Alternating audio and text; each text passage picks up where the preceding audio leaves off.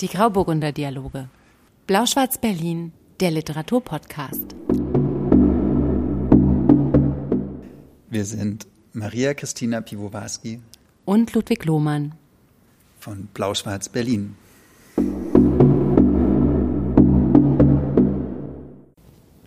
Hallo, herzlich willkommen zu Folge 55 von Blau-Schwarz Berlin, der Literaturpodcast. Ich bin Ludwig, neben mir sitzt die Rote Maria.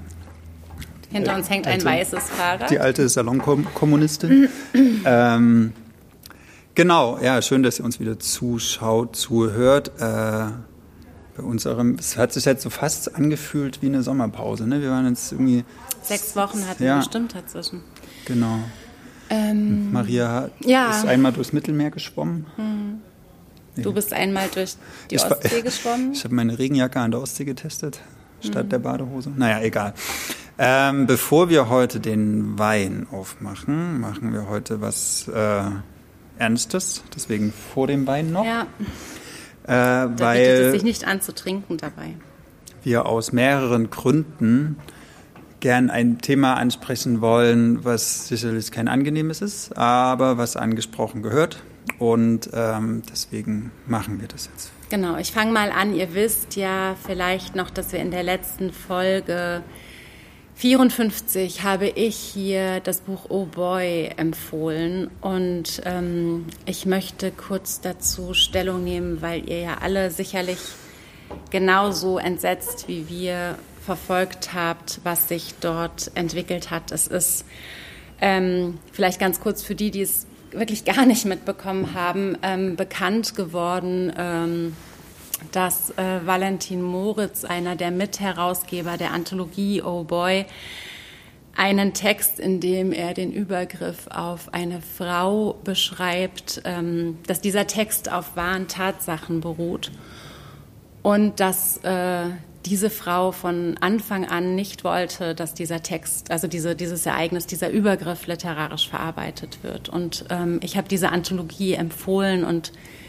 wusste das zu diesem Zeitpunkt natürlich nicht und bin ganz betroffen davon, dass ich unwissentlich und viel zu unkritisch vielleicht, ich weiß es gar nicht, ähm, mit dazu beigetragen habe, dass sich die Betroffene noch schlimmer übergangen fühlte als sowieso schon. Und das tut mir unfassbar leid. Also unsere ganze Solidarität und unsere Loyalität ähm, gehör, gehören einfach ihr. Und ich wollte diesen Anfang dieses Podcasts gerne nutzen, um zu sagen, dass das ähm, unwissentlich passiert ist und dass es mir leid tut.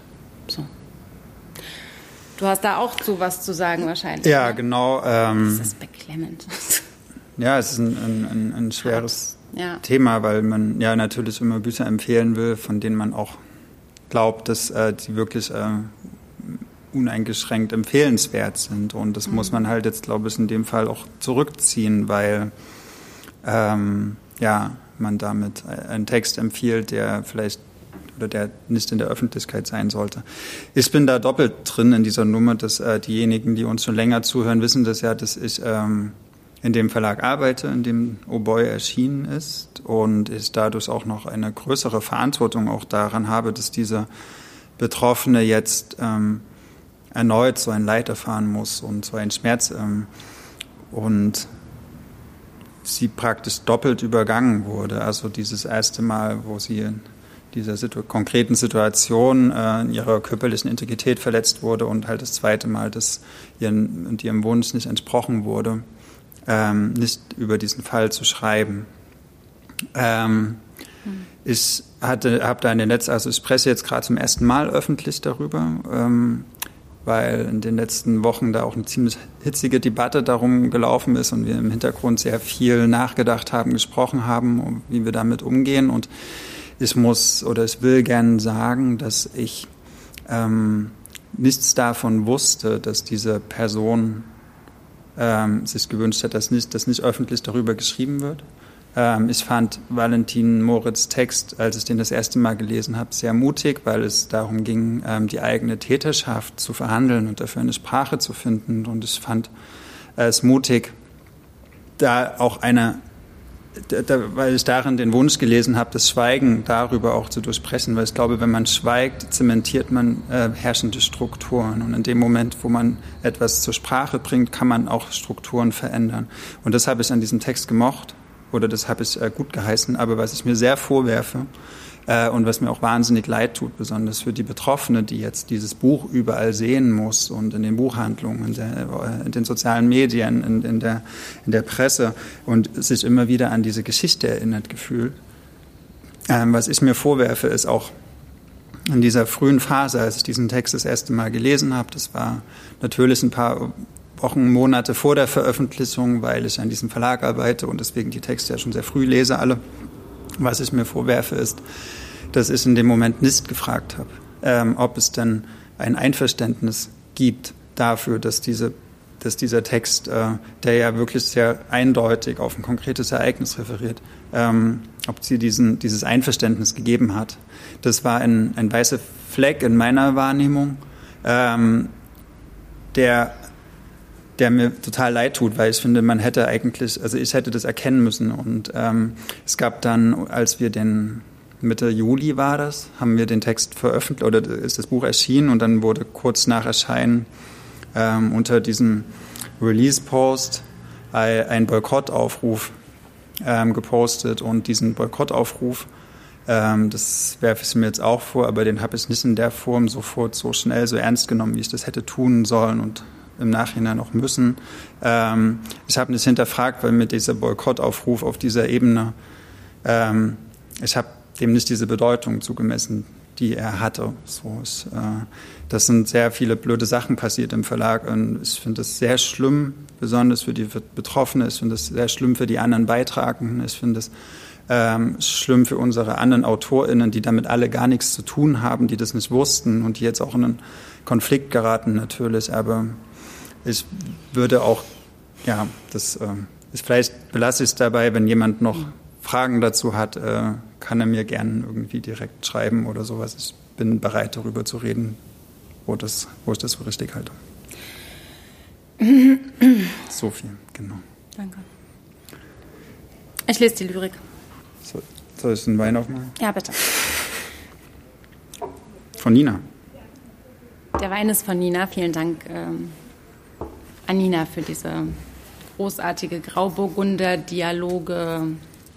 Hilfe, Unterstützung. Und die Lyrik ist von Martin Pieka.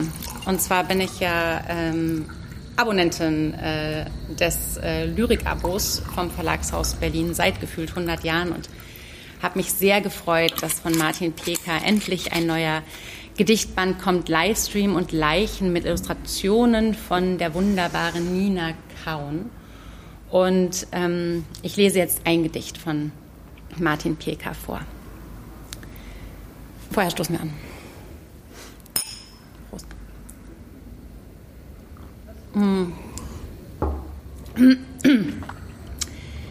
Ich will dunkleres werden für alle, die sich zwischen Screens und Grablichtern einsam fühlen. Will sie erahnen lassen, dass die ehrlichste Form von Hoffnung in der Zukunft liegt unbegreiflich schön. Will ich wund und wunder werden. Unverwundbarkeit ist auch nur eine Taubheit. Manchmal, wenn ich ausatme, fällt es mir so leicht, mich auf den Tod zu verlassen. Alle, die in die Schwärze gehen, möchte ich empfangen und ihnen sagen, du bist in der Ungewissheit nicht allein.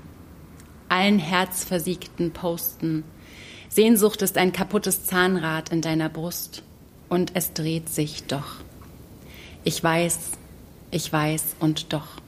Ich will nicht mehr hören, dass die Sehnsüchtigen schön sind oder wenigstens am Leben. Manchmal beim Einatmen fühlt es sich so schwer an, an den Tod zu glauben. Mein Stern reißt den Himmel wie eine Träne, loyal bis zur Abglut. Dunkelt er sich an meine Seite zum Unstern. Ich will Dunkleres werden, das allen die Hand reicht und sanft zu ihnen spricht. Hier ist nicht das Ende.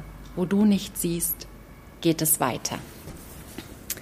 Martin Bachmann-Preis Löwe PK, illustriert von Nina Kaun, Livestream und Leichen. Und jetzt wollen wir mit der Prosa starten. Der schreibt immer so schön düster. Der, der ist sehr düster. ich habe auch gerade gedacht, das ist ja. düster, düster, aber. Ich glaube, seine Mama ist ja irgendwie. Ja. Fängst du an mit einem Buch? Ja. Ich wollte mal kurz gucken. Ähm, ich mach das, du genau, Deswegen. ja, muss mich jetzt erstmal ein bisschen sortieren. Ja, das ist das ist, äh, schwierig, nicht aber so einfach alles, ähm, aber. Habt ihr da auch Verständnis für? Das ist eine Folge, die wir uns nicht leicht gemacht haben, den Anfang. Hm. Nicht leicht. Wir haben ja in der letzten Folge über John Höxter gesprochen, der mhm. ja in so den 20er, 30er Jahren da im alten West-Berlin so durch das romanische Café und das Café des Westens geschlendert mhm. ist. Und äh, in diesem Berlin der Vor-Nazi-Zeit war ich jetzt auch und ich war im im Sommer ist ja Sommer ist ja immer so eine Zeit, die großen Ferien irgendwie, wo man doch mal so zwei Wochen am Stück Urlaub hat und irgendwie der ganze Betrieb so ein bisschen ruhiger ist und mhm. weniger Veranstaltungen sind und dieser ganze Kram, wo man halt auch mal die Möglichkeit hat, die dicken Bücher zu lesen und die Backlist zu Dann lesen. und im Winter, wenn sonst ja. nichts los ist. Genau, und deswegen ist halt, das liegt schon sehr lange bei mir, dieses Buch. Und immer wollte es unbedingt lesen, weil äh, ja, das ja so mit so ein so als Meisterwerk so gefeiert wird, ähm, Gabriele Tergit, die Effingers. Und, the One äh, and Only. The One and Only. Äh, mit äh, Käsebier erobert den Kurfürstendamm ist sie, hat sie vor ein paar Jahren so ein krasses Comeback gehabt äh, oder wurde sie so wiederentdeckt und ähm, die Effingers ist so ihr ihr, ja, ihr großes Meisterwerk und ich habe. Nicole Henneberg. Genau, Nicole Henneberg hat, ja. hat es herausgegeben und eigentlich auch so wiederentdeckt, mhm. 2019 Ganz oder so. Ganz große Effingers-Spezialistin. Ich durfte mal mit der sprechen, ähm, auch zu diesem Buch, weil ähm, die so wirklich ihr komplettes Werk ähm, überblickt und immer wieder rausgibt. Titel davon.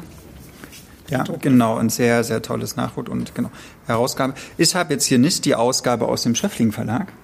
Das stimmt. Äh, sondern die Ausgabe aus der Büchergilde Gutenberg, ähm, die von euch, die die Büchergilde Gutenberg vielleicht noch nicht kennen, das ist ein Verlag, der äh, Bücher anderer Verlage herausbringt in einer anderen Gestaltung. Es sind so Lizenzausgaben, man muss Mitglied dort sein und dann kauft man da einmal oder dann ist man berechtigt, die Bücher aus dieser besonderen Gestaltung zu kaufen und muss aber auch einmal im Quartal ein Buch kaufen. So, mhm, es erscheinen ist, ähm, aber auch ganz viele aktuelle Bücher. Genau. Ähm, in, in eben Lizenzausgaben mit einem verschiedenen Cover mit Oft sind das genau sehr junge GestalterInnen und sowas und ich finde, das ist eine wahnsinnig schöne Ausgabe geworden. Also für diejenigen von euch, die die Büchergilde Gutenberg noch nicht kennen, beschäftigt euch mal damit, das lohnt sich besonders für die, die gerne sehr schöne Bücher mögen. Wie lange so. hast du denn jetzt gebraucht für diesen Backstein? Äh, acht Tage. Oh, das geht. Wie ja, viele genau. Seiten jeden, haben wir? Also irgendwie 900 knapp, ja. 800 irgendwas. Und jeden Tag 100 ging eigentlich. Mhm. Und es liest sich sehr schnell und es liest sich sehr spannend. Und das ist, äh, worum geht's? Es geht um eine, eigentlich geht es um zwei Familien, zwei jüdische Familien. Das setzt so ein 1878, also kurz nachdem das Deutsche Reich gegründet war. Ne, so Bismarck und alles hat hier Nord und Süd vereint und alles Mögliche. Und äh, es entstand so eine, eine, auch eine Blütezeit der, mhm. des Wilhelminischen Kaiserreichs. So.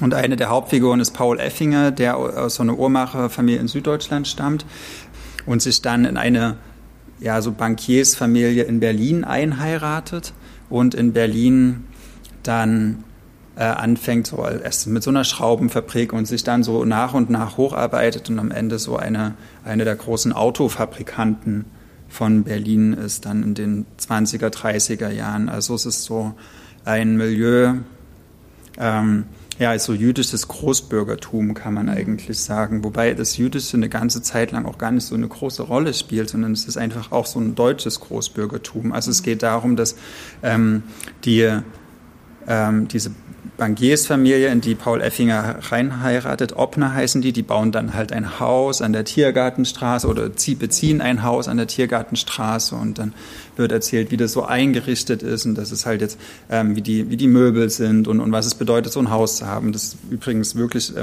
das, ähm, basiert zum Teil auf ähm, auch der Biografie von äh, Gabriele Terget, die in Wirklichkeit Elise Hirschmann hieß. Mhm. Und dieses Haus stand dort, wo jetzt die äh, Philharmonie steht, am Potsdamer Platz genau an der Kreuzung. So, da standen früher große ähm, äh, Bürgervillen und genau da ist sie auch aufgewachsen, weil ihr Vater der Kabel, äh, die, deutsche Kabel, die deutschen Kabelwerke gegründet hat. Also ist, sie kommt auch aus aber so. Es, es, atmet halt so ganz viel geschichtlich. Genau.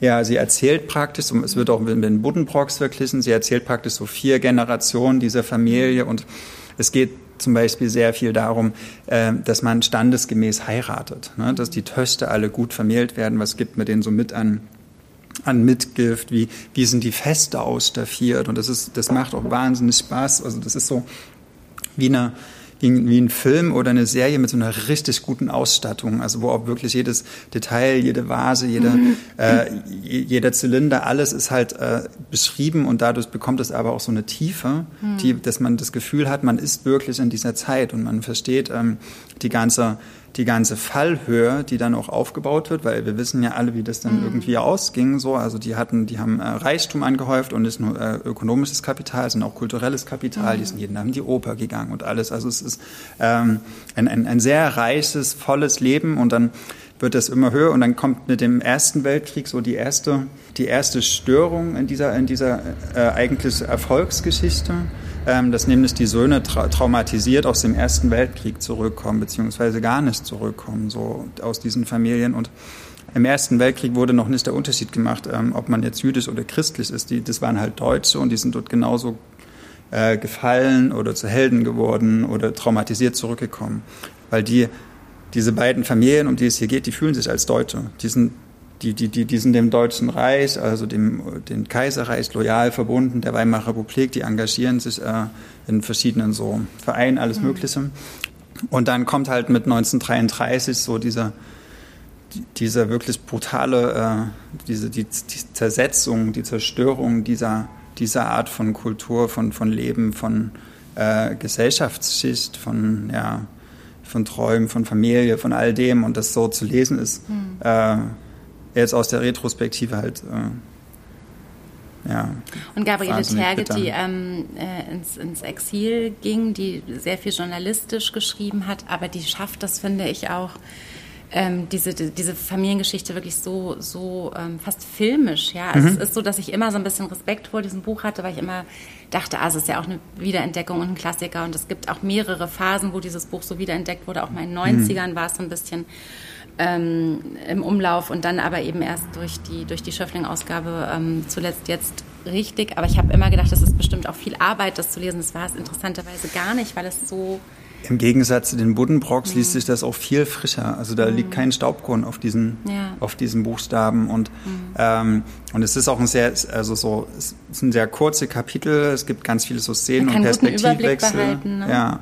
Mhm. Und, und was ich zum Beispiel sehr, sehr gut und spannend fand, war die, wie sich die Rolle der Frau von den mhm. späten, ja, späten 19. Jahrhundert bis Mitte 20. Jahrhundert so mhm. verändert hat. Also am Anfang war es halt so die, das größte Glück für die Dame des Hauses, wenn sie halt Sonntag den Tee ausrichten konnte. Mhm. Ne? So, und dann wurde ganz besonderes Geschirr und irgendwie mhm. hat man sich noch überlegt, welches Kunstwerk man da an die Wand hängt.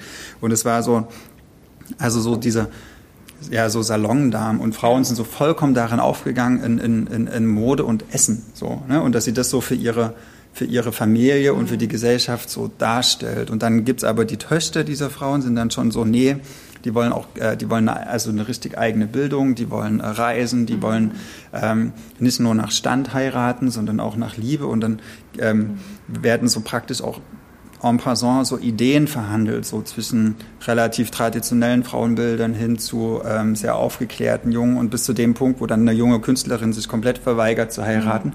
was dann aber auch irgendwie von der Gesellschaft noch nicht anerkannt wird, dass man, dass eine Frau ohne Mann lebt, so und was sie dann auch wieder für Konflikte austragen muss, das ist äh, total spannend. Also es ist, man kriegt sehr viel mit über ja die die die Zeit und die Geschichte mhm. und was das eigentlich tatsächlich bedeutet hat in bestimmten Positionen, ob jetzt als junger, reicher Mensch oder als äh, Näherin oder als Frau äh, oder Soldat gelebt zu haben mhm. und auch über die Jahre hinweg. Und dann dieser Paul Effinger, der halt am Anfang 17 ist, eine der, der letzten Worte in diesem Buch ist halt ein, ein, Brief, den er schreibt, bevor er deportiert wird und sagt, er wünscht sich nur einen leisen, schnellen Tod. So. Mhm, und man, genau, und man geht halt wirklich dieser, dieses ganze Leben mit ihm mit, mit allen Tiefen und Höhen und das mhm. äh, so erzählt zu bekommen, ist, spektakulär finde, weil es einerseits auf der Mikroebene so total passt oder klappt oder funktioniert auf dieser ganz persönlichen Ebene und gleichzeitig aber auch die Geschichte erzählt.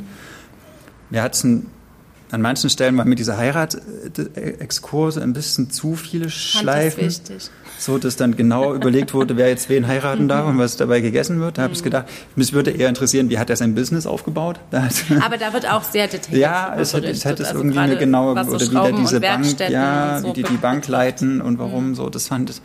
Und was ist, also da ist halt ein Stammbaum am Anfang drin. Den braucht man auch, oder?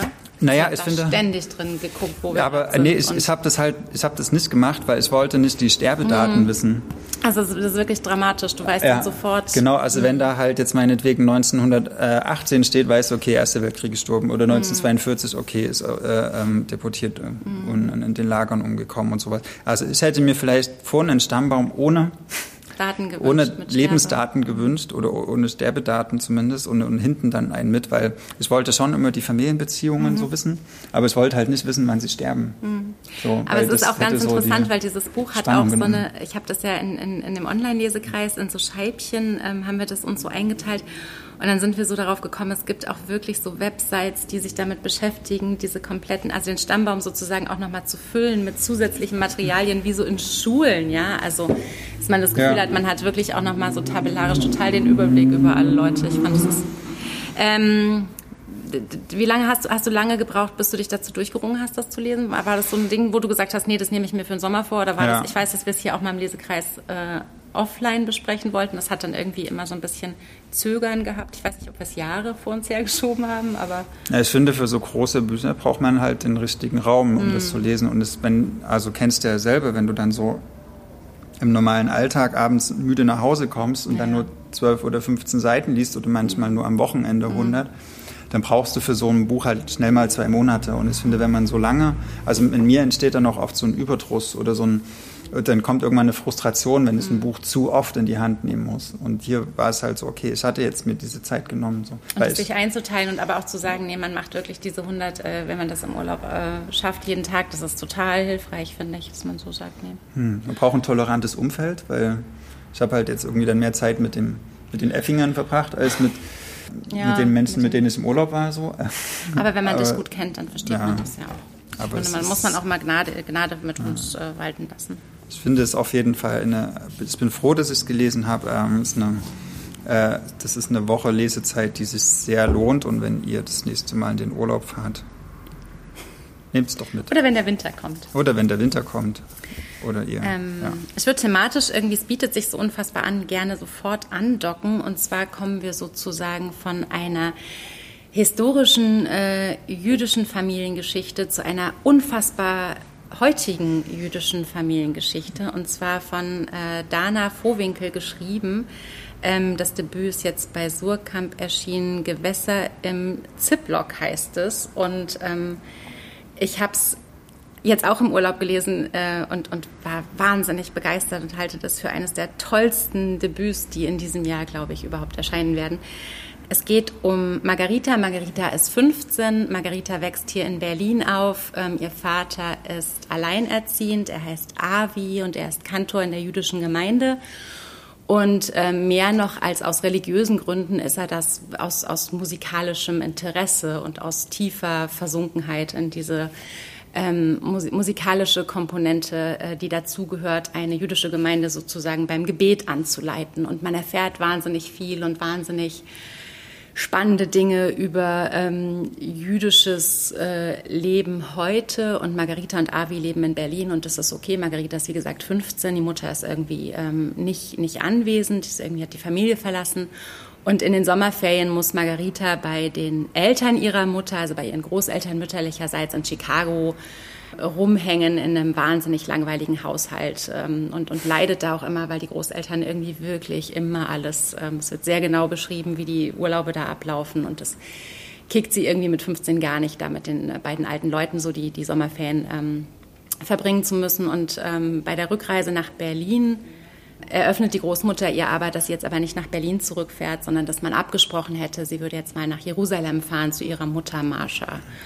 Und äh, da entsteht dann sozusagen ein, ein Abenteuer, ein Dreieck, ähm, Chicago, ähm, Jerusalem, also generell Israel und ähm, Berlin, was, ähm, wo wir, wo wir äh, Margarita begleiten und ähm, schauen, wie sie die mitten in der Pubertät ist, die mitten in der, also es ist nicht mal eine erwachende Lust, also die ist einfach schon, ähm, die ist, die ist einfach, ähm, die steht einfach so mitten im Leben und hat ein großes Wollen und einen großen Hunger auf ganz viele Dinge und eine große ähm, interessante ähm, Wut natürlich auch auf ihre Familienkonstellation, die wahnsinnig ähm, schwierig zu, zu greifen ist. Aber das erklärt Dana Vohwinkel alles wahnsinnig gut. Man folgt dem Buch ähm, ganz, ganz vertrauensvoll durch alle diese wilden Gewässer, in die sie uns da schickt und hat am Ende ganz viel über ähm, jüdisches Leben gelernt, ganz viel über das Erwachsenwerden gelernt und ähm,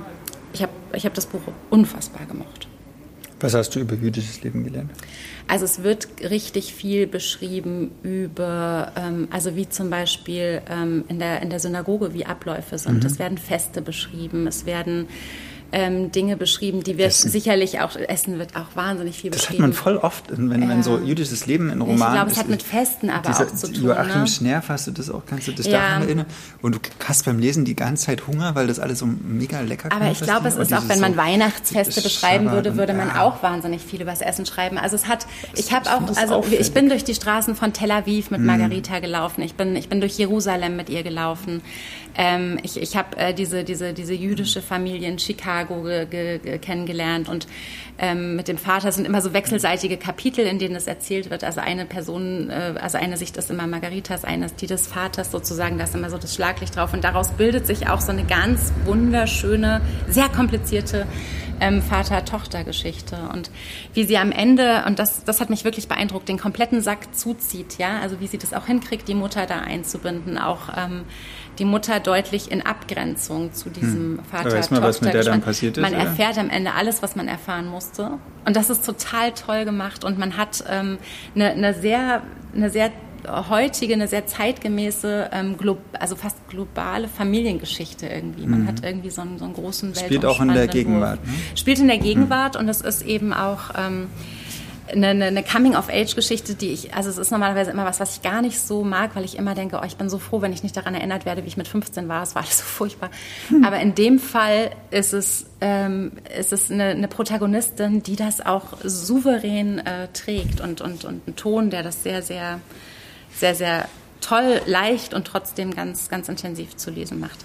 Gewässer im Ziplock. Und spielt dieser ganze ähm, Nahostkonflikt, diese, äh, wenn das in Israel spielt, kann man ja da eigentlich. Das denkt man immer, ne? Kann das man ja dann, nichts davon erzählen. Also es wird in allen Facetten in Gesprächen über ganz vieles ähm, gesprochen, über diese äh, äh behäbige, bescheuerte deutsche vermeintliche Erinnerungskultur, die irgendwie hm. auch nicht Halt macht vor neuen Fallstricken und neuen Klischees, in die wir jüdisches Leben stecken. Da wird wahnsinnig, aber spielerisch und, und trotzdem bissig ins Gericht gegangen. Es wird natürlich auch über, ähm, aber in Gesprächen, die glaubhaft sind. Also nicht, nicht didaktisch, nicht ich erkläre euch jetzt mal, wie, wie, wie, die, wie die Sicht ist, sondern ähm, in, in Dialogen, die, die wirklich spannend sind und die sowohl Avi führt, als auch Margarita führt, als auch in Israel geführt werden und auch hier in Berlin. Und die finde ich ähm,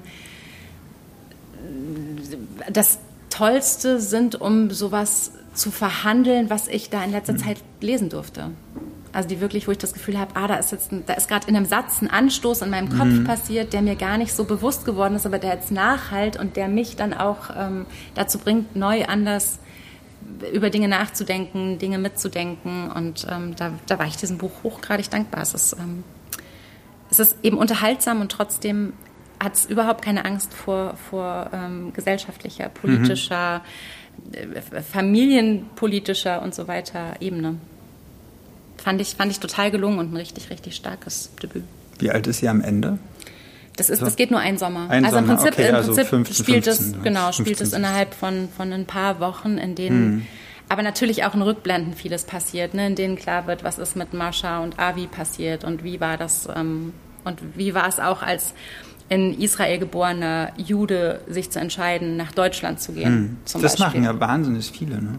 Also es gibt ja hier in, in, in gerade in Berlin gibt es eine ganz große so israelisch-jüdische Exil-Community, die also auch so eher so unser Alter, die ganz bewusst halt auch, glaube ich, aufgrund der, der politischen Entscheidungen, die in Israel so getroffen wurden, gesagt haben, nee, wir wollen halt lieber in liberaleren Kontexten leben. Ja. Ich habe da noch mit niemandem drüber gesprochen, ah, der mir okay. das bestätigen würde. Also ich bin ja. seit diesem Buch auch ein bisschen vorsichtig mit diesem, es mhm. gibt viele und man weiß vieles. Also ja. wir haben hier irgendwie die, die, die jüdische Schule, wir haben dort die Synagoge, natürlich hat man, aber man, ich habe, ich weiß, ich habe nach diesem Buch auch gedacht, ich weiß einfach viel zu wenig. Ja, das stimmt. Und das, das hat mir auch so ein bisschen geholfen, nicht immer so in so Schemen zu denken und, ähm, und sozusagen, ich habe was beobachtet und deswegen ist was also es ist so ein Zufall, dass ich genau das beobachtet habe. Es ja. gibt mir noch nicht so richtig das Gefühl, da sicher genug zu sein. Grad. Ja, es gibt da so ein paar Bars und so weiter. Ja, egal. Man kann ja. das wunderbar ja, lesen und lernen, was man alles ähm, vielleicht wirklich ähm, dann im Anschluss lesen will. Es gibt ja gerade auch wahnsinnig viele Sachbücher, tolle neue Sachbücher, die sich mit äh, jüdischem Leben heute beschäftigen und wo man da auf jeden Fall auch noch weiterlesen kann was man tun sollte. Gewässamtsblog von Dana Vogel. Würdest du darauf wetten, dass es auf die Aspekte-Shortlist kommt? Ha, gute Frage. Ja, ich habe es auch auf die, ich hab's auch so. auf die Deutsche Buchpreis-Shortlist äh, gewettet. Ich glaube, ich beim Haberfront-Debütpreis ist sie drauf. Aber was ähm, ich immer wieder sagen muss, was total egal ist, und ich war auch mal in dieser Jury und ich weiß, äh, wie egal das ist. Entweder empfehlen wir Bücher, weil sie drauf sind, oder wir empfehlen Bücher, weil sie nicht drauf sind. Also das äh, tut dem Buch überhaupt keinen Abbruch und die wird ihren Weg machen. Und ich bin mir sicher, dass die. Die war ja beim Bachmann-Preis, ne? Hat sie angefangen hat. Hat sie den gewonnen, den Bach? Wie war denn das? Keine. Ähm, ah, okay, ja, Entschuldigung. Keine. Äh, ich die, die war, hat irgendwann mal da gelesen. Äh, das ist total witzig, mhm. wir haben uns auch nicht abgesprochen. Nee, wir sprechen uns auch nie vorher ab. Das, also, äh, also, dass das jetzt so gut zusammen, vorher, ne? zusammenpasst, ja. aber es passt ja also sozusagen. Wie die Faust aufs Auge. Genau, ja, wie auch immer. um die Bibel zu zitieren. Ist das Bibelsprung? Mhm. Okay. Äh, ja, die Bibel spielt hier in Debor nicht so eine große Rolle, aber andere. Ibtisam Azem hat ein Buch geschrieben, das Buch vom Verschwinden. Das ist äh, im Lenus Verlag, ein Schweizer Verlag, mhm. Schweizer unabhängiger Verlag, ähm, erschienen. Ähm, März 2023 schon und wir haben ja jetzt August 2023, also wieder Woman in Translation Month. Und das Buch ist aus dem Arabischen übersetzt, im Arabischen auch schon vor zehn Jahren erschienen. Übersetzt wurde es von äh, Joel Laszlo. Mhm. Genau. Und Ibtisam Azem ist eine Palästinenserin, also sie ist in Israel aufgewachsen äh, mit ja, nicht jüdischen, also mhm. ja, arabische Israelen, sagt man auch. Ja, ich habe da so Begriffsprobleme manchmal. Ähm, auf jeden Fall in dem Buch, da geht es, das ist, da wird eine ziemlich kuriose Geschichte erzählt. Und zwar spielt auch in würde ich sagen, ja, wie so ein Israel der Gegenwart, was jetzt vielleicht nicht das jetzt von 2023, aber auf jeden Fall ein Israel nach dem Jahr 2000. Und erzählt aus verschiedenen Perspektiven. Einmal ähm, aus der Perspektive von, also die Hauptfiguren sind Allah und Ariel. Ähm, Ariel ist ein Journalist, der ist jüdisch und der schreibt für so eine amerikanische Zeitung und Allah ist ähm, Palästinenser und äh, Kameramann. So und der ähm, die wohnen im gleichen Haus und sind befreundet. Das sind so die Hauptfiguren. Und eines Morgens äh, wacht Ariel auf und dann ist die, also das spielt in Jaffa beziehungsweise in Tel Aviv. Das muss man vielleicht auch noch sagen. Ähm, das, äh, weil das spielt eine große Rolle, dieser, diese, dieser Unterschied zwischen Tel Aviv und Jaffa. Ähm, Tel Aviv wurde 1910 gegründet. Jaffa ist eine 5000 Jahre alte mhm. Stadt, äh, die aber eigentlich auf dem gleichen Grund steht. So, mhm. ja? Also das ist eine sozusagen eine, Tel Aviv ist eine Erfindung wie so der englischen Besatzer nach dem nach 1910 und Jaffa ist eine ganz alte arabische Stadt einfach so. Genau, und dort spielt das und ähm, eines Morgens wacht dieser Ariel auf und irgendwie funktioniert nichts mehr in Jaffa-Tel Aviv. Die Busse fahren nicht mehr, irgendwie die, die Hälfte der Cafés hat nicht auf und irgendwie wundern sich alle und dann merken die, äh, die Araber sind weg. Also einfach weg. Die sind einfach weg. Niemand weiß, wo die hin sind. Die sind Und die haben die Busse gefahren sonst. Genau, die, die, also die haben halt diese Jobs, also auch, die waren auch die Ärzte, die Operationen finden nicht statt, mhm. dann wird immer so aus ganz verschiedenen Perspektiven erzählt, wo eigentlich jetzt überall die Palästinenser oder die Araber fehlen in diesem Land. Ähm, und, und dann denken die, ja, erst Generalstreik oder sind die über Nacht alle abgehauen mhm. oder haben irgendwelche Außerirdischen die geklaut. Und, und es ist also so eine, ja, so eigentlich wie so ein Gedankenexperiment, wie so ein Planspiel. So, oder ja, was würde passieren, wenn, genau, ja, ja, wenn die eigentlich wechseln. Und dann gibt es so manche, die sich totale Sorgen machen, die dann denken, naja, wenn jetzt praktisch keine Araber mehr hier in der Gegend sind, dann könnten wir doch jetzt irgendwie durch einen, durch einen äh, irgendeine krassen, krasse Waffe irgendwie sofort alle so vernichtet werden. Ne? Man könnte halt mhm. praktisch die, die Juden in Israel mit einem Schlag alle total gut angreifen, weil man würde keine Araber angreifen ne? und haben das so militärisch überlegt. Und dann gab es aber andere, die sagen, hey, das ist das, was wir seit 1948 wollen. Wir mhm. wollen einen Staat Israel ohne Palästinenser. Wie toll ist das denn? So, und dann, dann werden so verschiedene Logiken aufgebaut. Und, und der Ariel überlegt halt, soll darüber schreiben und äh, versucht natürlich rauszubekommen, was eigentlich jetzt mit denen passiert ist. Ähm, und, und geht dann in, in das Zimmer oder in die Wohnung von Allah und findet dort ein, ein Notizbuch von ihm und liest in diesem Notizbuch. Und das ist so eine zweite äh, Erzählebene mhm. und die finde ich eigentlich somit die spannendste, weil in diesem, äh, in diesem Notizbuch erzählt, äh, schreibt Allah an seine Großmutter. Mhm. Also das sind Briefe, so hier, der, der nennt die Tata mhm. und sagt so, Tata, äh, du hast das und das erlebt oder da, da, da ist das und das passiert. Und mit diesen, über diese Briefe wird er in die, geht er in die, in die, ähm, in die Geschichte Palästinas und es war ins Jahr 1948 und da ist so eines der schlimmsten. Verbrechen passiert oder der schlimmsten Kriege. Also es gab 1948 gab es den ähm, ersten israelisch-arabischen Krieg also Israel wurde gegründet 1948 und dann haben sieben arabische Staaten Israel angegriffen. Und Israel hat sich verteidigt. Und unter anderem wurden dann aus Jaffa, also aus diesem alten Teil mhm. Tel Avivs, äh, wurden alle, diese, diese ganze arabische Bevölkerung wurde vertrieben. Die wurden zum Teil in, in Lager gesperrt oder die sind halt ins Ausland geflohen oder viele wurden auch getötet und durch Bomben. Also es war sehr, sehr schlimm. Es war wie so ein Massaker eigentlich. Ähm, die, die Palästinenser, die nennen das Nakba, also die Katastrophe. Das darf man aber in der israelischen Geschichtsschreibung nicht sagen. Das ist verboten. So, also es wird auch den äh, Palästinensern wird verboten, an dieses Massaker zu erinnern. Und diese Oma erinnert sich daran von diesem Allah, weil ihre ganze Familie in der Zeit abgehauen ist. Also ihr Mann ist abgehauen, die sind in den Libanon oder nach Syrien gegangen und sie ist alleine da geblieben.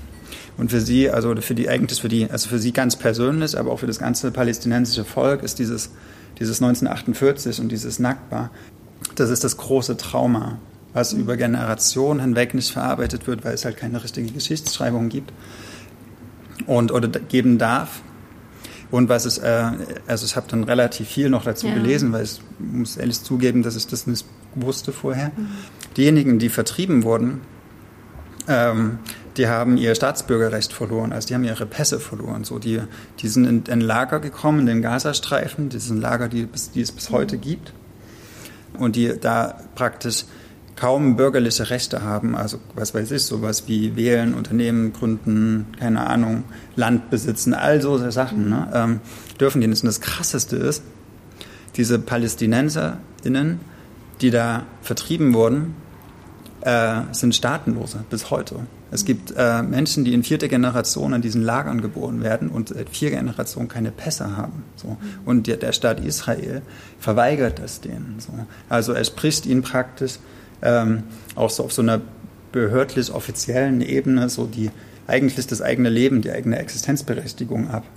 So, und das erzählt diese Tata halt in, dieser, in, in, in, so einer ganz poetischen, auch so einer Sprache, ja, das alte Jaffa und was wir verloren haben und die, die Mandelbäume und alles. Also ganz, sie lässt da so was Sinnliches aufleben und gleichzeitig stellt sie diese harte Bürokratie dagegen. Und, und die, Tisam Azem dreht das praktisch um und sagt, ja, mal sehen, wenn wir, wenn wir jetzt wirklich verschwunden werden. Wir sind als Menschen, wir haben, wir haben Kinder, wir haben Träume, wir, haben, wir verlieben uns. Wir sterben, wir haben kaputte Knie, whatever. Hm. Aber wir sind da. Und jetzt sind sie halt alle weg. So. Und das löst so ein, naja, äh, so, so, so ein Chaos im Kopf eigentlich aus, was diesen, auf diesen, diesen ganzen Konflikt auch nochmal so wie also nochmal neu betrachten lässt so, und, und, sagt, ja, wie absurd ist eigentlich, was da gemacht wird und wie schlimm es ist. So, und ähm, ja, und auch, also es bietet keine Lösung an. Ich finde auch, äh, man kann ja, es gibt ja keine einfachen Lösungen da. Und die, äh, ja, die, die, die Tragik dieses Aufwachsens in dieser Region, weil man, also egal äh, mit welcher Herkunft man jetzt dort aufgewachsen ist, aber die meisten sind ja dort geboren. So alle haben ein Recht da zu sein und es wird aber von den einen so abgesprochen. Das ist äh, ja, also für mich war das ein, so ein Trip mitten in diesen in diesen Nahostkonflikt, der aber auch so eine so die Frage auch so stellt, ja, was passiert eigentlich, wenn wir uns nicht erinnern dürfen? Mhm. Was passiert, wenn wir, äh, wenn die Geschichten nicht gehört werden dürfen oder ähm, wenn, wenn, ja, wenn, wenn die Logik und die Erklärung so verweigert wird. So, wenn, und, und wir haben die ganze Zeit so, das wird so, das spielt sich so vor, wir haben so die, die, also während des Lesens hast du die ganze Zeit den Wunsch nach einer logischen Erklärung. Du hast die ganze Zeit den Wunsch zu wissen, was ist jetzt eigentlich mit diesen Palästinenserinnen und mhm. Palästinensern passiert. Aber es löst es nicht auf und so. Der, der Mensch hat so eine Sehnsucht nach Kausalität mhm. und die wird dann nicht befriedigt. So. Und es mhm. bleibt so dieser Unruhepol, den, mhm. den erzeugt sie so. Das ist, äh, und trotzdem hast du angefangen, so parallel zu lesen und deine dann, dann irgendwie Lücken zu entdecken, die du hattest mhm. und die du dann irgendwie füllen wolltest mit irgendwie. Es ist ja auch, also wenn du die Geschichte Israels so diese letzten 70 Jahre liest, ist es ja so, mhm. da, so viel, so viel kranke Sachen passiert und so viel, also so viel wirklich historische Ereignisse immer wieder, also das alles so, mhm. ja. Und ich weiß nicht, ich hatte sowas zum Beispiel nie in der schwer, Schule. Das wäre schwer zu verstehen, ja. nee, ich auch. Das hieß dann halt, dass, dass die, die überlebenden jüdischen Menschen aus Europa halt nach 45 äh, den, den Staat Israel gegründet haben mhm. und die Engländer dieses Land abgegeben haben und dann war irgendwie Schluss mit Erzählung. Mhm. Aber von diesem, von diesem Krieg 48 wusste ich zum Beispiel nicht so viel vorher. Mhm. mhm. Und ich glaube, wir sollten es wissen. Also ich finde, das ist ein, ja, ich sage mal, ähm, Ibtisam Azem, das Buch vom Verschwinden im Lenos Verlag erschien, von Joel Laszlo, Laszlo aus dem Arabischen übersetzt. Ähm, ein sehr beeindruckendes Buch. Es ist wirklich Wahnsinn, wie das so, wie das so Kreise zieht heute. Aber es ist okay. Ich, ähm, ich versuche es ein bisschen kurz Was? zu machen. Ich habe Angst, dass ich mich jetzt verquatsche, weil das ist eines der Bücher, ähm, das jetzt kommt, von dem ich überhaupt nichts erwartet habe und wo ich gedacht habe, oh ja, ich guck mal, weil das ist vielleicht irgendwie mal gucken, aber war wirklich nicht so viel erwartet. Ich schäme mich selber, aber ich habe das so zugeklappt und habe gedacht, boah, wenn ich mir ein Buch zusammenmischen dürfte, wenn ich irgendwie alle Zutaten zusammenpacken würde für den Roman, den ich, der zu denen gehört, die ich so total mag, dann wäre so Marschlande von äh, Jaka Kupsova rausgekommen und ich bin so dankbar, dass ich das lesen durfte. Das ähm, ist äh, eines meiner Lieblingsbücher. Das war natürlich klar, weil sie mit einem Darren Negrifa Zitat beginnt im Buch selber. Und schon da habe ich gedacht, ah, wir sind doch verwandt. Ist das ein Stil, die du beim ILB moderierst? Ja, das ist, die, das ist die großartige Ghost in the Throat äh, Autorin. Wann, wann nochmal? Am 15. September. Gibt es noch Tickets? Bestimmt, bestimmt, bestimmt. Könnt ihr alle. Beim Internationalen Literaturfestival, Aber falls da, ihr mal ja. nach Berlin kommen wollt oder sowieso schon in Berlin seid, könnt ihr äh, Maria mal ja. Auf große Bühne moderieren Sie. Ich bin aufgeregt ja, verrückt in, in Englisch. Ist das im ähm, großen Saal? Ja, Oben? ich, ich habe oh hab nicht geguckt. Ich wollte es nicht wissen. Komm ich dachte, vorbei, naja, better not. Ja, doch, komm vorbei. Aber nur so Plakate hochhalten, du schaffst das schon. Äh, nee, egal, wir reden jetzt, äh, das wird ganz toll, aber ich möchte jetzt unbedingt über Jaka Kupsova reden, weil die hat mit ihrem Buch was gemacht, was mich ähnlich fasziniert hat, ähm, auf eine andere Weise. Und, und ich versuche mal zu erklären, worum es geht. Also in Marschlande ähm, zieht die Geologin, aber vor allem jetzt äh, Halbzeit arbeitende Vollzeitmutter zweier Kinder, Britta Stöver mit ihren pubertären, pubertären jugendlichen Kindern und ihrem Mann in ein ähm, sehr, sehr, also die haben lange nach einem Haus gesucht, die wollten mit der Familie raus aufs Land und finden dann ähm, in den Marsch und vier landen, so heißt diese Gegend, ähm, an der, an der Elbe äh, südöstlich von Hamburg, finden dann nach langer Suche irgendwie so ein Haus und sie kommt da irgendwie hin und das ist so, ihr Mann wusste sofort, das Haus ist das, wo er unbedingt hin wollte und sie hat immer so gedacht, oh nee, so richtig wohl fühlt sie sich irgendwie nicht, aber na gut, das wollte er das die ganze Zeit und bestimmt ist es gut fürs Familienleben und ach ja, schau mal die schöne Landschaft und gibt sich da irgendwie so rein und kommt aber nicht so richtig an. Damit beginnt dieses Buch. Und ähm, sie macht dann, die Kinder gehen in die Schule und finden es auch total scheiße. Und was wollen sie jetzt plötzlich auf dem Land? Sie sind überhaupt nicht begeistert. Und ähm, Britta Stöver, die Mutter, macht dann immer so Ausflüge und versucht wenigstens so in der Natur so ein bisschen anzukommen und sich das so anzugucken, stapft so durchs Regennasse ähm, äh, matschige, sumpfige ähm, äh, Wiesenland und, und, und bleibt dann irgendwann mal in so einer Siedlung stehen und guckt sich so um und sieht diesen Straßennamen, der da steht, ähm, Abelke Blekenring. Und dann denkt er, hey, was ist denn ein interessanter Name? Und das lässt sie irgendwie nicht so richtig los und Zu Hause ist es irgendwie auch nervig. Sie kriegt irgendwie die, die, die Kisten nicht richtig ausgepackt. Ihr Mann ist irgendwie zunehmend irgendwie, ja, was jetzt reiß ich mal zusammen und so. Ne? Mhm. Und sie merkt irgendwie, ah, es matcht irgendwie nicht mein Leben. Es fühlt sich nicht so richtig und, und eher aus so einem Prokrastinieren und aus so einer, dann suche ich mir irgendwie so ein Projekt, ähm, fängt sie an, so ein bisschen zu recherchieren, wer diese Abelke Bleken war und findet äh, heraus, dass, ähm, dass die natürlich, wie Straßennamen immer sein müssen, eine, eine real existierende Person war, die 1500, Mitte, Mitte des 16. Jahrhunderts,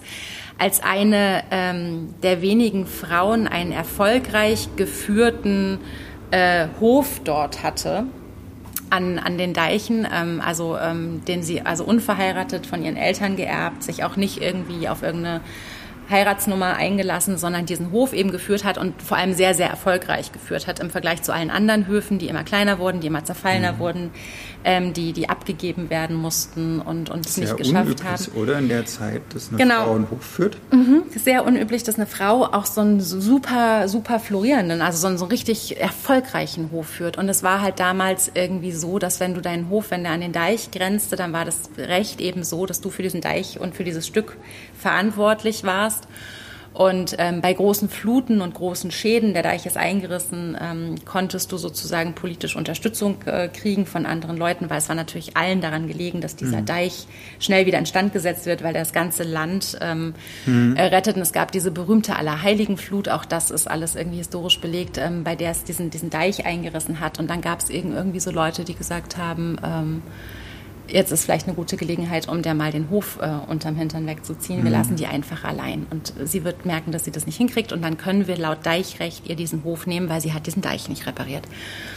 Und diese fortschrittliche, wahnsinnig moderne, das findet diese Britta dann alles so im, im Verlauf äh, raus. Es wird immer in so wechselseitigen Kapiteln erzählt. Eines erzählt so Britta im Heute, eines erzählt so Abelke Bleken ähm, äh, 1550, 60, 70 der passiert so das Schlimmste, was Frauen in, dem, in, in der Zeit passieren kann. So, die verliert erst ihren Hof. So, das kommt dann eben irgendwann so weit, dass ähm, wirklich Intrige hoch mhm. 20 ihr quasi, also es wird verhindert, dass sie diesen Deich repariert, es wird ihr nicht geholfen, soweit sie kommt, es wird eingerissen und so weiter. Es passieren ganz schlimme Dinge.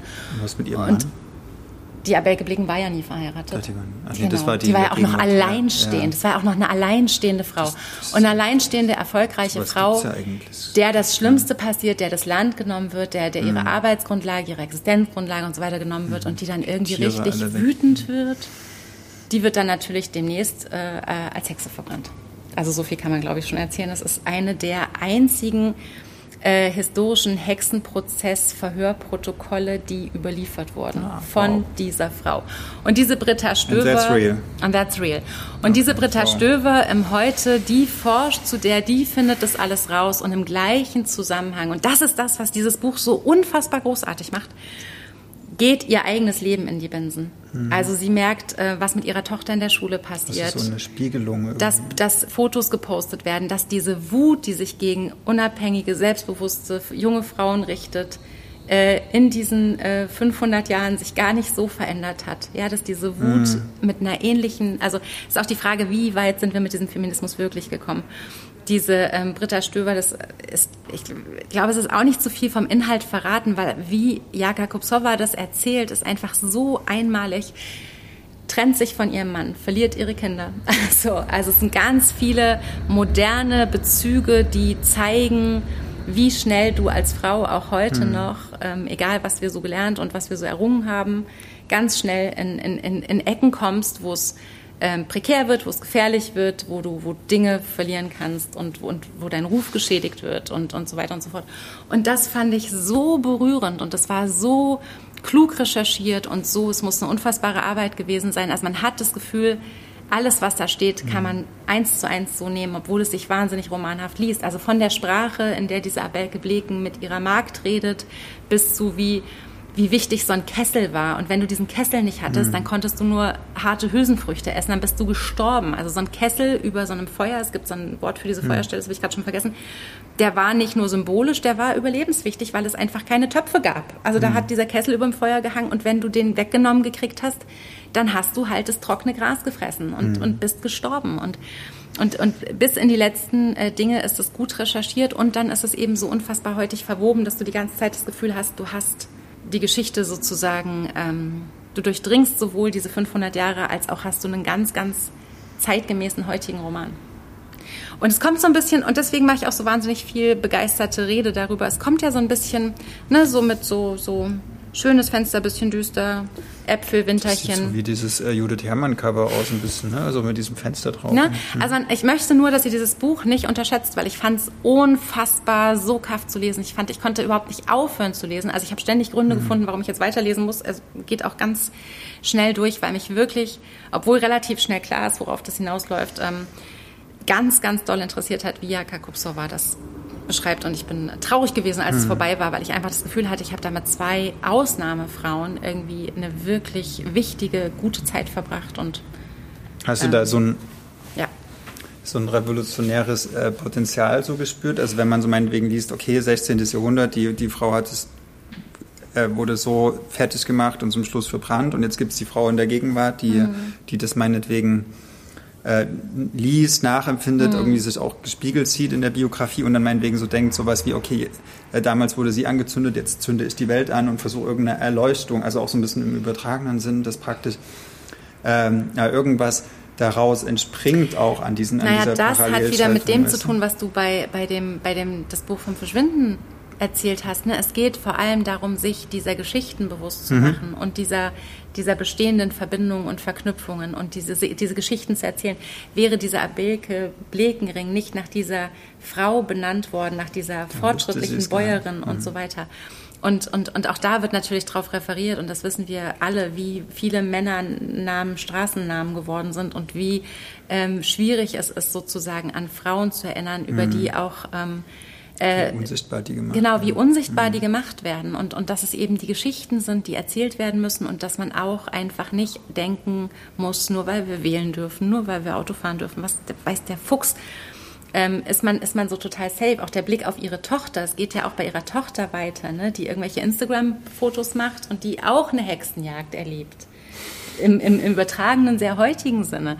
Und mhm. das fand ich, also das, ist das, und ohne dass es so zusammen konstruiert wirkt, sondern dass es erzählt, ich saß mit Jaka Kupsova irgendwie zwei Tage quasi äh, auf dem Sofa und habe mir diese Geschichte erzählen lassen, während ich sie gelesen habe. Habe die ganze Zeit gedacht, hör nicht auf zu reden, hör, hör nicht auf zu reden. Warte, ich mache mir kurz Notizen, hör nicht auf zu reden, weil ich es so ähm, großartig fand. Marschlande. Cool. Es ist aber, es erinnert schon auch sehr an diese Story Nick Reefer. Genau, also, eine Frau eine von krasse, heute, genau, die dieses, die Beziehung ja führt so mit einer Frau von ja, vor, genau. vor, auf 500 Jahren und da weiter so gibt's ein Geschichten dafür. So, nee, können wir mal bitte so finden. Doch, gibt es bestimmt. Biografisches äh, Jahrhundert ja.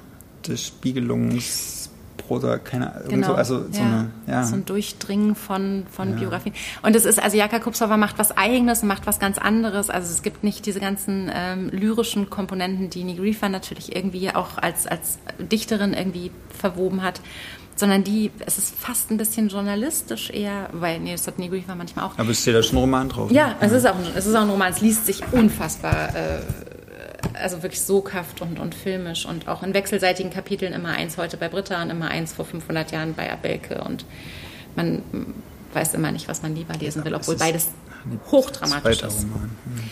Genau. So. Ja, finde ich, find ich großartig. Das und jetzt ganz hat mir richtig ne? Freude gemacht. Richtig überraschend viel Freude. Okay, cool. Ja. Schon zweite Auflage. Was? Ja. Das geht aber schnell. Du lachst. Ja. So, okay. Marschlande von Jaka Kupsova. Jetzt müssen wir noch die Absackerchen machen, weil ich habe Angst, dass wir dann eine Stunde überschreiten und dann gibt es wieder Stress. Oh, na, zehn Minuten haben wir. You first. Ich habe einen alten Bekannten mitgebracht. Was? Ach nee. Das ist ganz jemand Altes. Also zumindest hier im Podcast. Scott McLennan. Der hat ja noch, also weiß ich gar nicht, doch, von dem ist glaube ich auch irgendwas Neues auf Englisch erschienen, aber auch äh, aus dem Englischen übersetzt, Max Porter Shy. Diejenigen von euch, die uns schon länger zuhören oder folgen, die wissen, dass ich großer Max Porter-Fan bin. Der hat schon geschrieben, dass eines der besten Bücher, die ich hier über Trauer gelesen habe, nämlich Trauer ist das Ding mit Federn. Dann vor zwei Jahren auch bei Kein und Aber Lenny über so einen Waldgeist. Das war ziemlich strange, aber irgendwie auch cool. Und jetzt Shy. Übersetzt auch wieder von, und das ist in dem Fall sehr wichtig, weil Max Porter so eine krasse eigene äh, Matthias, nee, Matthias Göritz und Uta Strickling, meinst du das jetzt mal? Was jemand anders. Es tut mir leid, ich kann mir auch nicht alles merken. Mach doch mal. Du bist doch immer so dein, das Namensbrain von uns beiden. Ich weiß nur, dass Gott McLennan von äh, Clemens Setz übersetzt wurde, ja. aber darum geht es hier ja heute nicht. Übersetzt. ja, ich weiß wirklich nicht. Ähm, genau, in Schei geht es um einen Jungen, der äh, vielleicht so, ich muss so ein bisschen so an Systemsprenger oder sowas denken, an diesen Film. Aber der Junge ist ein bisschen älter, der ist 14, 15 und der, ähm, der, der, der, rastet so sehr aus in der Schule immer und, und macht so viel, so aggressiv und, und äh, dass er irgendwann von, aus allen Systemen so rausfällt und auf so einer, so einer herrschaftlichen Villa in, in England ähm, in so einer Art, naja, Sozialprojekt dann wohnt mit anderen Jugendlichen, die auch alle krasse Probleme haben und sowas. Ähm, und eines Nachts entschließt er sich, ähm, also schleicht er aus diesem Haus raus und will aus diesem Leben, was er da hat und führt, fliehen und rekapituliert, während er aus diesem Haus raustapst, so ganz leise, will die anderen nicht aufwecken, ähm, so ein paar Stationen in seinem Leben, wo er vielleicht auch eine bestimmte Form von Liebe und Nähe und Zuneigung und Vertrauen gesucht hat und die nicht so richtig gefunden hat und darauf dann mit einer wahnsinnigen Aggression reagiert hat, die äh, vor allen Dingen gegen sich selbst und gegen, gegen seine eigene Sicherheit auch ging. Und das erzählt praktisch so eine pubertierende Wut, aber in, in, in, Extremstform und gleichzeitig äh, auch, wie das bei Max Porter immer so ist, auch mit so einer Mischung oder mit so einer ganz schönen poetischen Ebene von so Nature Writing. Also er geht dann raus in den Garten und spürt die, ja, spürt auf einmal so die Natur auf sich ein, einwirken und ist dann so sowas wie so hyperwach.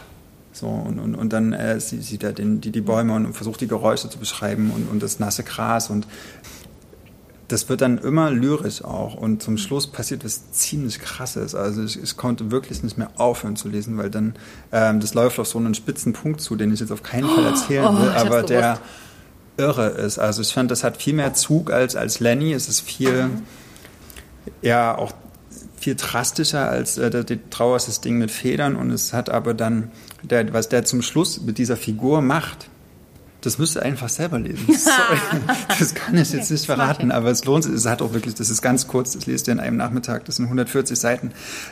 Und aber es lohnt sich total, mit diesem Jungen aus diesem Haus rauszuschleichen und ähm, das Leben mhm. in Frage zu stellen.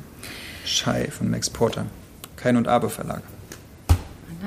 Ich mache es ganz, ganz kurz. Ähm, es gibt ein neues Literaturmagazin herausgegeben von äh, Hengame Obifara, äh, Miriam Schellbach, Enrico Ippolito und Fatma Aydemir. Es heißt Delphi. Und die erste Ausgabe mit äh, dem Thema Tempel ist jetzt gerade erschienen oder erscheint jetzt gerade. Und ich finde, es ist äh, so cool, dass es ein Literaturmagazin gibt, was so ähm, modern ist und so heutig und so umfänglich, was deutsche, was ähm, internationale, äh, ins Deutsche übersetzte Texte vereint, was großartige AutorInnen bündelt und was ihr sozusagen alle äh, im Abo haben müsst. Kann man es abonnieren? Kann man, kann man abonnieren, kann man im Buchhandel kaufen, kann man ähm, unterwegs lesen draußen. Ich finde es auch richtig, richtig schön, ich mal so sagen. Und ähm, solltet ihr nicht verpassen. Hast du eine Lieblingsgeschichte? Hat nicht Eileen Miles drin geschrieben? Eileen Miles hat Geil. drin geschrieben, oh. Olivia Wenzel hat oh. drin geschrieben, Ocean ja. Wong hat drin geschrieben, ähm, es haben ähm, Evan Tepes drin geschrieben, wahnsinnig viele Leute. Und ähm, wo wollen die denn dann auch hin in der zweiten Ausgabe? Wann kommt die zweite? Ich glaube, zweimal im Jahr soll es erscheinen. Jahr, okay. Und jetzt habt ihr auch richtig viel Zeit, die erste erstmal richtig ausführlich ähm, zu entdecken und zu, zu schätzen und zu würdigen. Echt High Class. High Class, fand ich nämlich also auch. Also die Namen sind ja da. Ist, eine, ist, ein richtig cooles Projekt ja. und deswegen ähm, habe ich mich auch wahnsinnig gefreut. So, und. Wir äh, haben uns gefreut, ja. dass ihr uns zugeschaut habt, uns zugehört habt. Ich hoffe, euer Konto leidet nicht zu sehr unter unseren Empfehlungen. Na doch, ich hoffe es schon. Das ist jetzt eine sehr gute Überleitung. Ah, Konto, ja.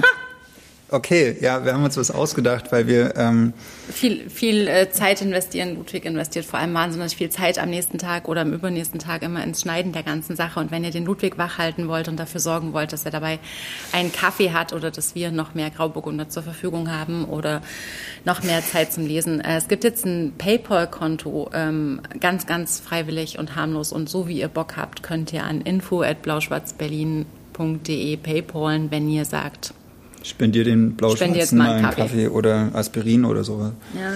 Wobei, ja, was, ich bin ja eher so Tomaperin. Ich bin so Ibu, aber okay. keine Werbung. Okay, danke, danke, dass ihr uns zugeschaut habt. Ciao. Ciao. Das war der Podcast zu unseren letzten Lektüren. Wir sind Ludwig und Maria von Blau-Schwarz Berlin.